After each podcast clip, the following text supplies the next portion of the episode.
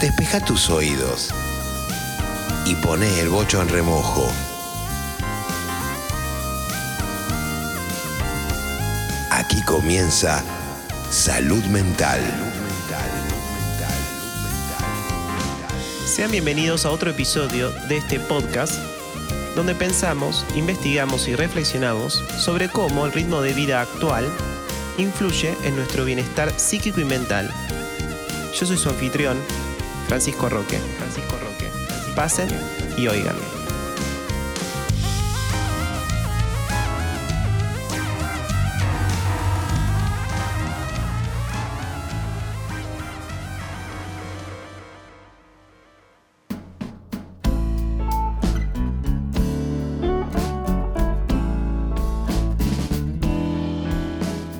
Buenos días, buenas tardes, buenas noches a todas aquellas personas que estén escuchando este podcast. Hoy es un episodio muy especial porque vamos a entrevistar a alguien que nos va a arrojar un poco de luz sobre todo este, cómo, todo este tema de cómo la cuarentena nos atraviesa, nos atraviesa en miles de formas porque se ha este, metido en nuestra rutina y por supuesto en nuestra sexualidad. Por eso Estamos acá en una mm, conferencia vía Zoom con Sandra López. Ella es psicóloga y sexóloga, coordinadora del área de formación en sexualidad de la Escuela Sistémica Argentina y forma parte de la comisión directiva de la Sociedad Argentina de Sexualidad Humana. Está del otro lado y eh, nos está escuchando. ¿Cómo estás, Sandra? Hola, ¿cómo estás? Mucho gusto a todos quienes estén ahí escuchando. ¿Dije todo bien? ¿Me faltó algo? este, no, no, está, muy bien, está muy bien. Bien. Es un, buen paneo actual. ¿Sabes qué? Te quería. Eh, tenía muchas ganas de, entrevistarte porque estuve viendo tus posteos en Instagram, sobre todo, y vi que em, estabas hablando y poniendo mucho acento en este, de qué forma llevar eh, la sexualidad en estos tiempos de cuarentena en donde uno no puede salir o las salidas son muy eh, limitadas a cuestiones muy puntuales. Entonces, ¿qué pasa con eh, la sexualidad tanto para aquellas personas como están eh, lejos, no pueden encontrarse con su, con su partener, como aquellas que conviven y comparten muchísimo más tiempo que el usual, porque bueno, uno no puede desplazarse a trabajar y demás. Entonces ahí yo vi que hay muchos planteos que hiciste. Este, quería, no sé cuál es tu, impresión en principio en general con, lo que pasa con la sexualidad y la cuarentena. Mira, la verdad es que eh, es un tema como sumamente interesante y tiene muchísimas vertientes. A mí me parece que una cosa es la situación del coronavirus y otra cosa es la cuarentena. Si bien por supuesto tienen relación y nosotros estamos en cuarentena porque ¿sí? Estamos ante la pandemia del COVID-19, pero la realidad es que uno de los grandes principios de la psicología es que hay tantas realidades como personas, ¿sí? Y esta frase, que en un punto es un poco una frase hecha, realmente no hay que perderla de vista, porque eso significa que aunque estemos todos viviendo la misma situación, ninguna persona la va a vivir igual a otra. Y acá te empiezo como a abrir las distintas puertas que a mi criterio se deberían abrir ante todo esto. ¿sí? Primero, ¿qué te pase a vos con el periodo de cuarentena? Va a influir en un montón de cosas, no solamente en tu sexualidad, ¿sí? Sí. Sino que va a influir en tu estado de ánimo general y va a influir en mucho de lo que vos puedas o no hacer con esa situación hoy. ¿Por qué?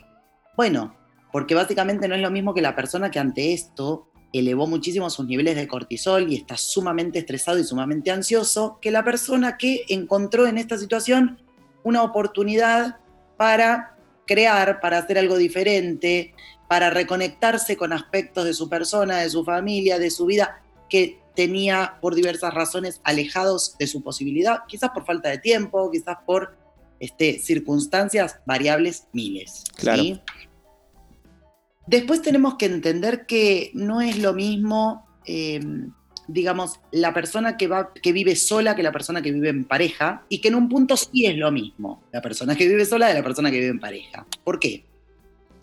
Bueno, en principio, acá inevitablemente tenemos que tocar el tema del deseo sexual. Y el deseo sexual es uno de, de los aspectos como más complejos, creo yo, en lo personal, de la sexualidad y, muchas veces incluso te diría para los sexólogos y, y, el trabajo en el consultorio que tenemos que hacer los sexólogos, porque el deseo te apoya en muchísimas variables que tienen que estar coordinadas y funcionando a la vez. ¿Qué quiere decir esto? A ver. ¿Qué quiere decir que vos, para tener un nivel de deseo, ponele bueno, por poner una palabra burda, ¿sí? Porque decir bueno, malo, normal, anormal, esas palabras no van. Pero vamos a poner una palabra como para decir, bueno, un buen nivel de deseo sexual y que con esto entiendo que todo el mundo va a entender más o menos de qué se trata lo que queremos decir, que es, bueno, con una sexualidad funcional relativamente activa, ¿sí? Bien. Para eso tienen que coordinarse cuestiones neurológicas, cuestiones hormonales, cuestiones de tu estado de ánimo, que además se tienen que alinear con características de tu personalidad. Hay gente que nunca tiene el deseo arriba, arriba, arriba. ¿sí? Hay gente que naturalmente a veces lo tiene en los escalones de más abajito. Y así funciona bien y así está contento y así no tiene problemas y se acabó el cuento. Esa no es una persona que tenga problemas de deseo. Sí, creo que también esto es importante de conocer cómo, cómo es el deseo de uno y no intentar de encajarlo en un determinado parámetro que ve en las series o que ve en la televisión, porque me parece que siempre en ese punto es el más conflictivo, cuando uno intenta comparar eh, el deseo propio con lo que uno cree que debería ser.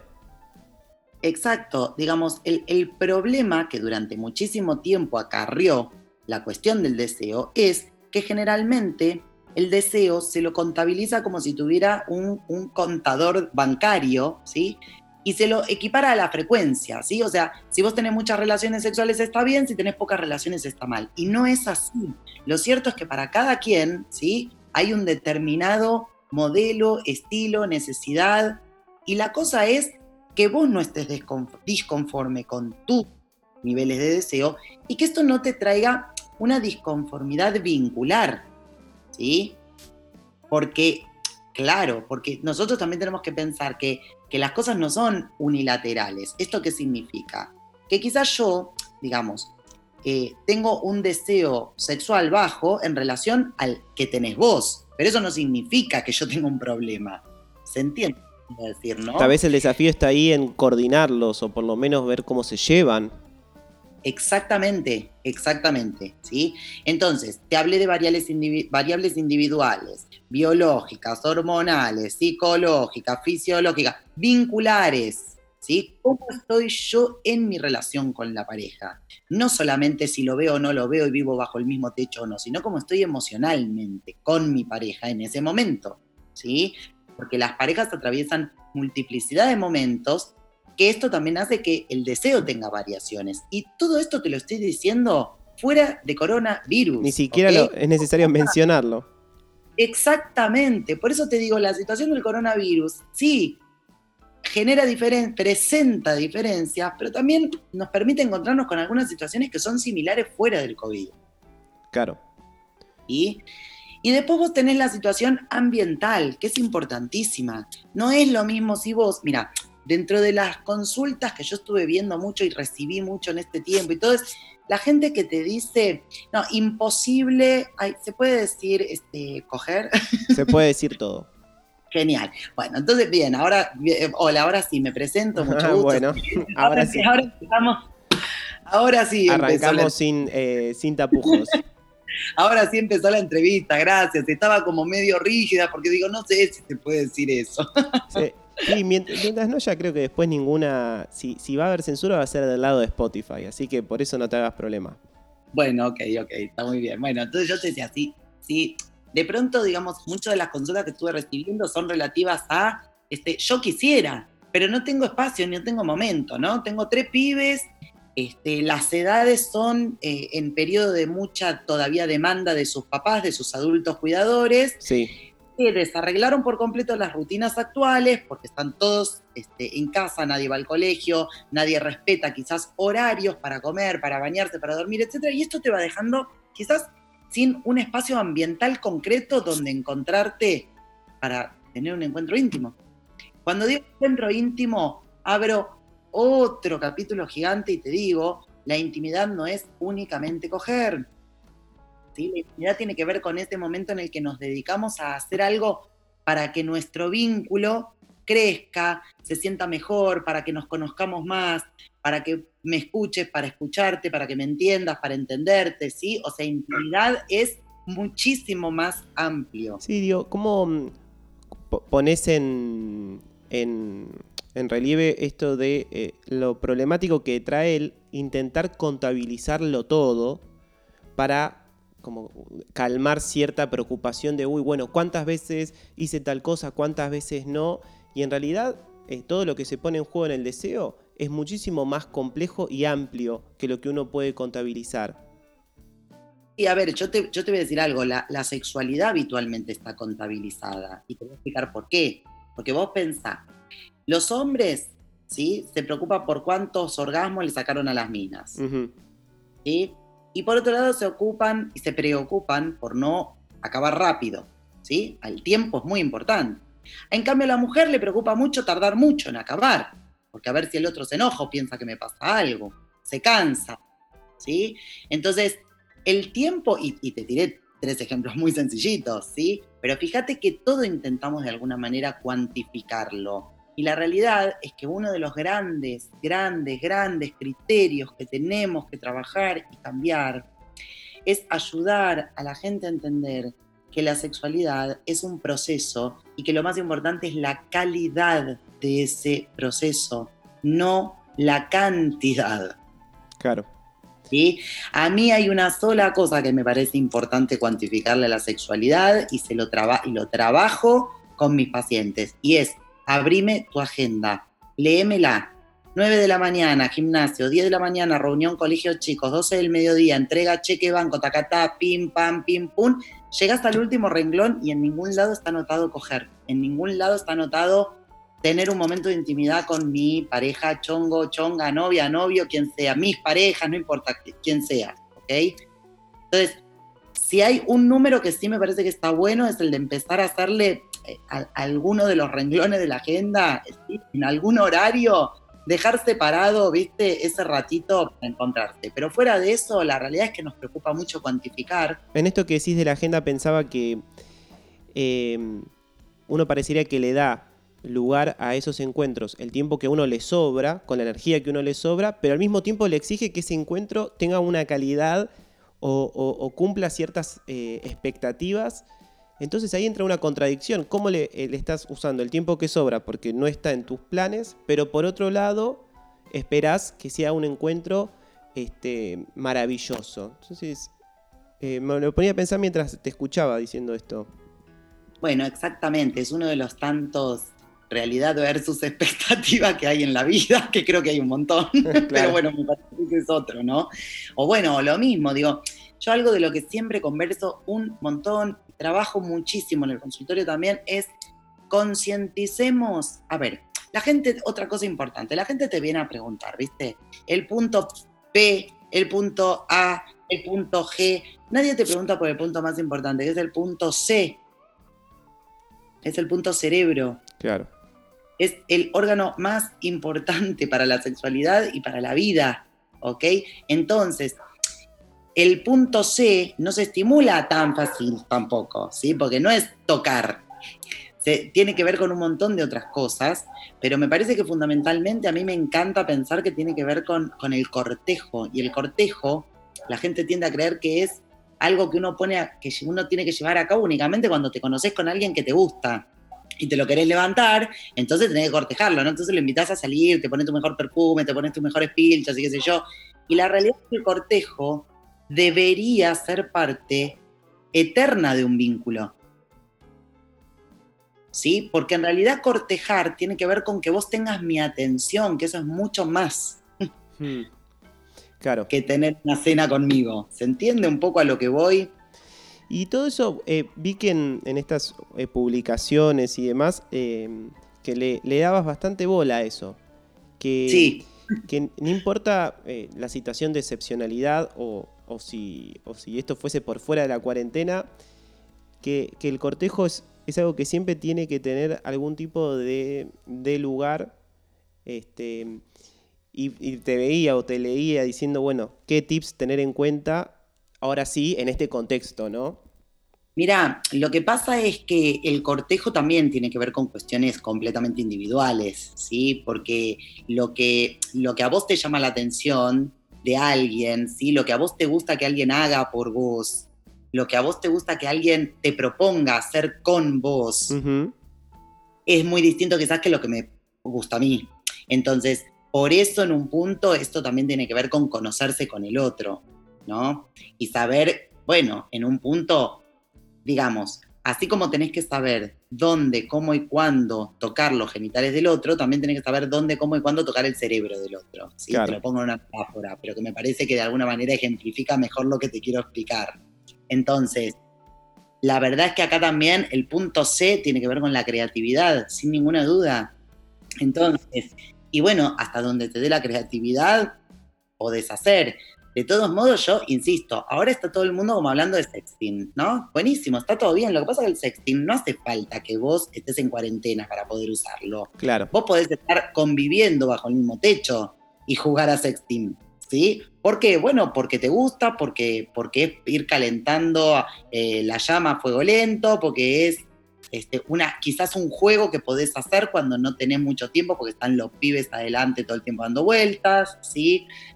También es cierto que, a ver, la higiene hay que cuidarla siempre, no exclusivamente en periodo de coronavirus, pero bueno, también es cierto que es distinto si vos convivís con, un, con alguien que es personal esencial y que tiene que salir, ir y venir. Mi caso, por ejemplo, pues yo trabajo en una institución pública, tengo que ir y venir.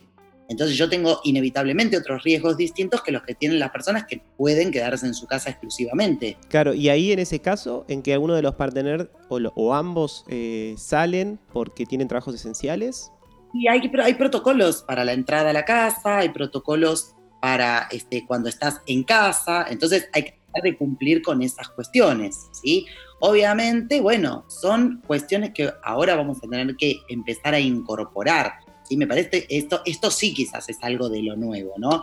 El protocolo de llegar a tu casa, desvestirte en la puerta de tu casa, poner la ropa enseguida a lavar, no tocar nada, ir a bañarte, después desinfectar todo, qué sé yo. Yo la verdad es que no entraba a mi casa haciendo eso todos los días, tengo que serte totalmente este, pero bueno, ahora sí, dejo los zapatos afuera, este, estoy con un vaporizador de 70-30 de, alcohol que me hago cada vez que salgo y me rocío con eso entera, me rocío las manos, rocío mis objetos, como los zapatos, como la cartera, como las llaves del auto. Es decir, bueno, yo no tenía ese hábito, ahora debo incorporarlo, inevitablemente.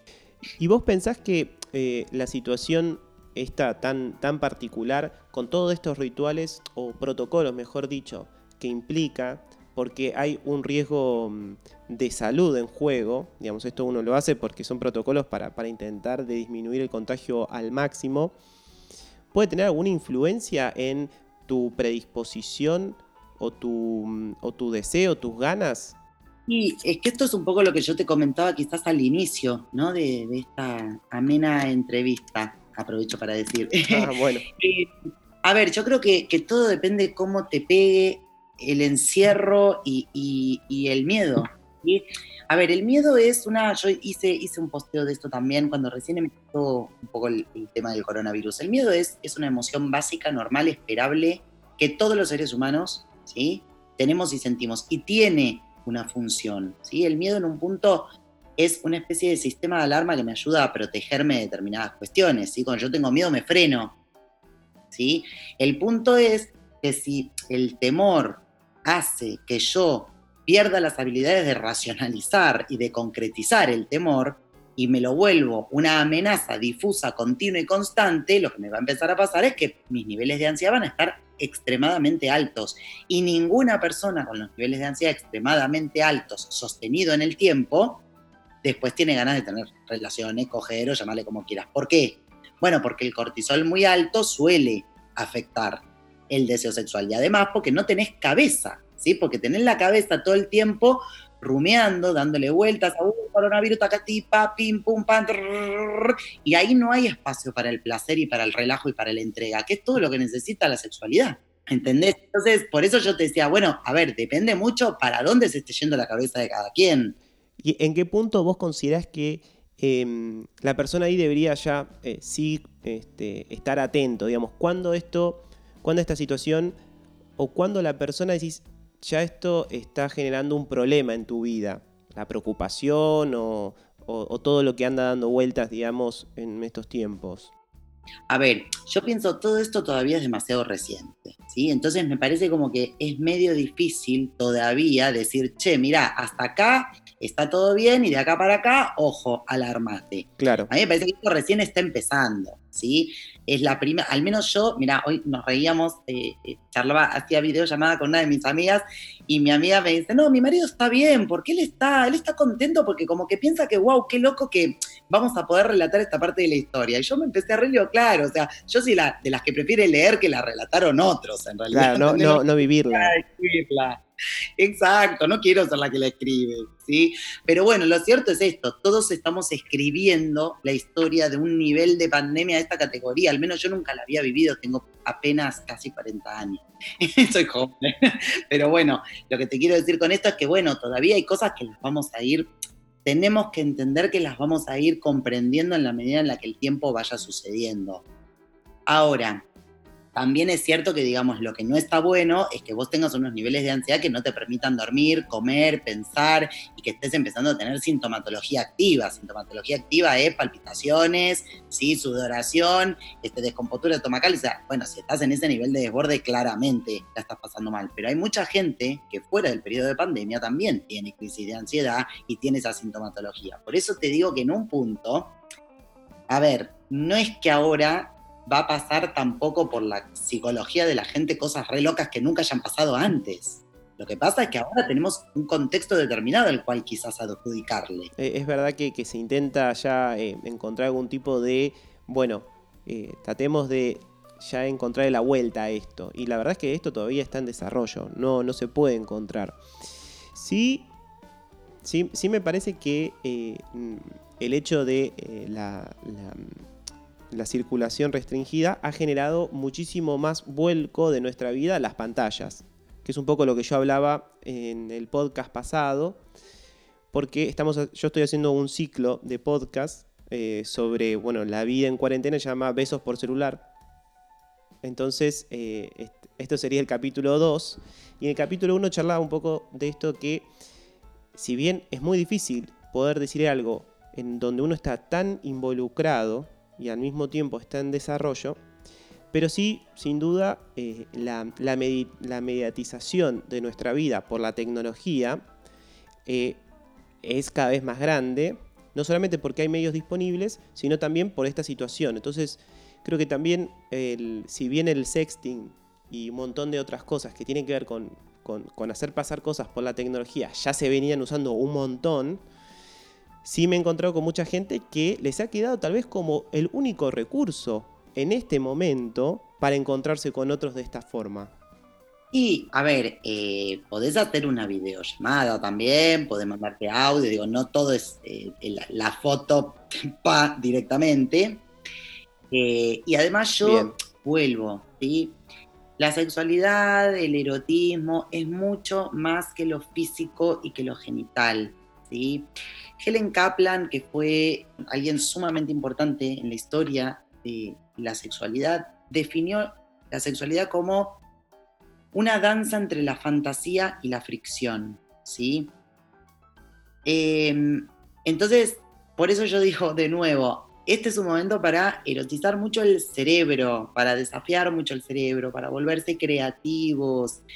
Y la realidad es que el amor a uno mismo, ¿sí? Eh, creo que tiene que ser el mandamiento número uno. Estés casado, no estés casado, convivas, no convivas, salgas con alguien, no salgas con alguien, te agarre cuarentena, te agarre rubiola, te agarre varicela, te agarre este, un colectivo, no importa, ¿ok? O sea, bien. Por eso que, claro, por eso yo un poco creo que que me parece que la gente que, ya tenía muchos recursos desarrollados sobre cómo llevar adelante su sexualidad y disfrutarla, bueno, ahora sigue teniendo. Quizás aquel que tenía un poquitito menos por distintas razones, bueno, esta es una buena oportunidad para empezar a desarrollarlos. Este, llámame optimista pelotuda si querés, pero bueno, me meto un poco en esa, me meto en ese rango de gente. Sí, pero no, eh, no darle a, esta situación un carácter mayor del que tiene, que a lo sumo lo único que hace es este, poner en relieve cosas que ya eh, están dando vueltas y que son importantes en la sexualidad humana, estemos o no en una situación de restricción o de cuarentena. Y creo que esto que nos, que nos dejás, ¿no? No, no necesariamente ver esto como algo negativo sobre, sobre nosotros, sobre nuestro deseo, sino que, en lo sumo, algo que, ponga en juego nuestra creatividad este, pero este, no una cuestión de, bueno, ahora va a ser todo apocalíptico y va a estar todo mal. Sí, tal cual. Y mira, y también te quiero agregar algo más, fundamentalmente para la gente que quizás escuché esto y ay, no, pero mi deseo se reaplastó y de eso no habló. Mira, ¿te pasó eso? A ver, es totalmente esperable, no pasa nada, no te preocupes, ¿sí? El deseo tiene todo el tiempo variabilidades que dependen de un montón de cosas. Si haces memoria, estoy segura que, segura que en otro momento de tu vida te pasó también que tuviste un aplanamiento del deseo por razones X que no se llamaban COVID. Entonces digo, a ver, si esto se mantiene y, y, te das cuenta que va empeorando y que pasan seis meses y vos seguís del mismo modo, etcétera, etcétera, claro que empieza a haber un patrón que hay que atender. ¿Sí? Pero estamos en cuarentena hace tres semanas. Bueno, esperemos un poquito, seamos más amables también, quizás dándonos algunos permisos, ¿no? Perfecto, Sandra, me encantó ahí trayendo tranquilidad este, a, la, cuestión. Es verdad que uno ya enseguida empieza a tratar de patologizar lo que a uno le está pasando con esto. Y, y, a veces uno pierde dimensión de que son, en este momento que estamos hablando, porque capaz si esto se escucha a posteriori este, la cosa se extienda más, pero no son tres semanas. Digamos, por supuesto no estamos eh, generando una mm, como desvalorizando que hay gente que tal vez le esté pasando realmente mal y bueno, esa persona tendrá que buscar o ver la forma de tratar de mejorar su situación, pero no em, forzar o intentar de patologizar todo lo que nos pasa. Exactamente, bueno, eso es un poco lo que, lo que yo creo, ¿sí? Que muchas veces quizás las personas que trabajamos en salud mental estamos muy acostumbrados a estudiar la patología y que rápidamente tendemos a mirar una situación como patológica. Y lo cierto es que no, o sea, que hay que entender el contexto, que hay que entender el momento, que hay que respetar la individualidad, que hay que entender eh, el tiempo que lleva absorber un impacto como este, ¿sí? Un día te llaman y te dicen, che, mirá, o sea, hay una pandemia que es mundial, hay una amenaza actual mundial para la que no sabemos bien qué va a venir después y vos encima tenés que quedar encerrado en tu casa de manera obligatoria. Esto es un impacto para el mundo interno que le lleva tiempo recomponerse de esto. ¿Se entiende lo que quiero decir? Entonces, ahí es donde yo digo, bueno, a ver, dale, seamos un poco más amables. ¿Está bien? Hay gente que, digamos, todos sabemos que mantener las rutinas es más conveniente. Ahora, la mayoría de la gente con la que hablé no pudo sostener la rutina, pero ni desde el primer día, ¿entendés? Se le descuajeringó toda la casa. Bueno, permitítelo, qué sé yo, estás haciendo lo que podés, ¿sí? Ahora, si te das cuenta que literalmente eso está haciendo de una manera directa, totalmente contraproducente, bueno, entonces ahí sí, quizás está bueno que te pongas a pensar un poquito, che, me voy a tratar de rearmar en esto o en aquello para no empeorar mi situación. Bien, bien. Bueno, Sandra, este, te súper agradezco. La verdad, la, charla amena, como, como dijiste, eh, es muy importante que, que se pueda traer un poco de tranquilidad sobre esta situación, que como vos decís, muchas veces la información que, que anda dando vueltas por ahí. Es información, es un room room que trata de llenar un espacio nada más y consumir eso puede ser a veces este, muy problemático y escuchar que alguien como vos eh, trae una visión mucho más tranquila y, y, bajando un poco los ánimos, creo que es lo que también hace falta escuchar un poco. Ay, bueno, me alegra un montón que me percibas de esa forma. Ojalá que todos los que puedan escuchar este podcast lo perciban del mismo modo, porque me parece que va a sumar para que la gente se sienta un pilín mejor y eso siempre está bueno. Y nada, la verdad que agradecerte un montón, me, encantó, me encantó la entrevista. Muchísimas gracias por permitir visibilizar a veces todo lo que uno viene pensando y, y estudiando durante tanto tiempo. Y bueno, y si es útil, mejor todavía. Bueno, y así pasó Sandra López este, hablando sobre la sexualidad, el deseo, en tiempos de cuarentena y más allá. Y esto formó parte de los ciclos de besos por celular que estamos haciendo acá en el podcast de salud mental, en donde pensamos, reflexionamos, investigamos sobre cómo esta pandemia y cómo la cuarentena eh, influye en nuestra vida. Podrás encontrar más contenidos del tema de hoy en mi perfil de Instagram, fran.enroque. Si te gustó este episodio, escucha más de salud mental en Spotify. Yo soy Francisco Roque, hasta la próxima.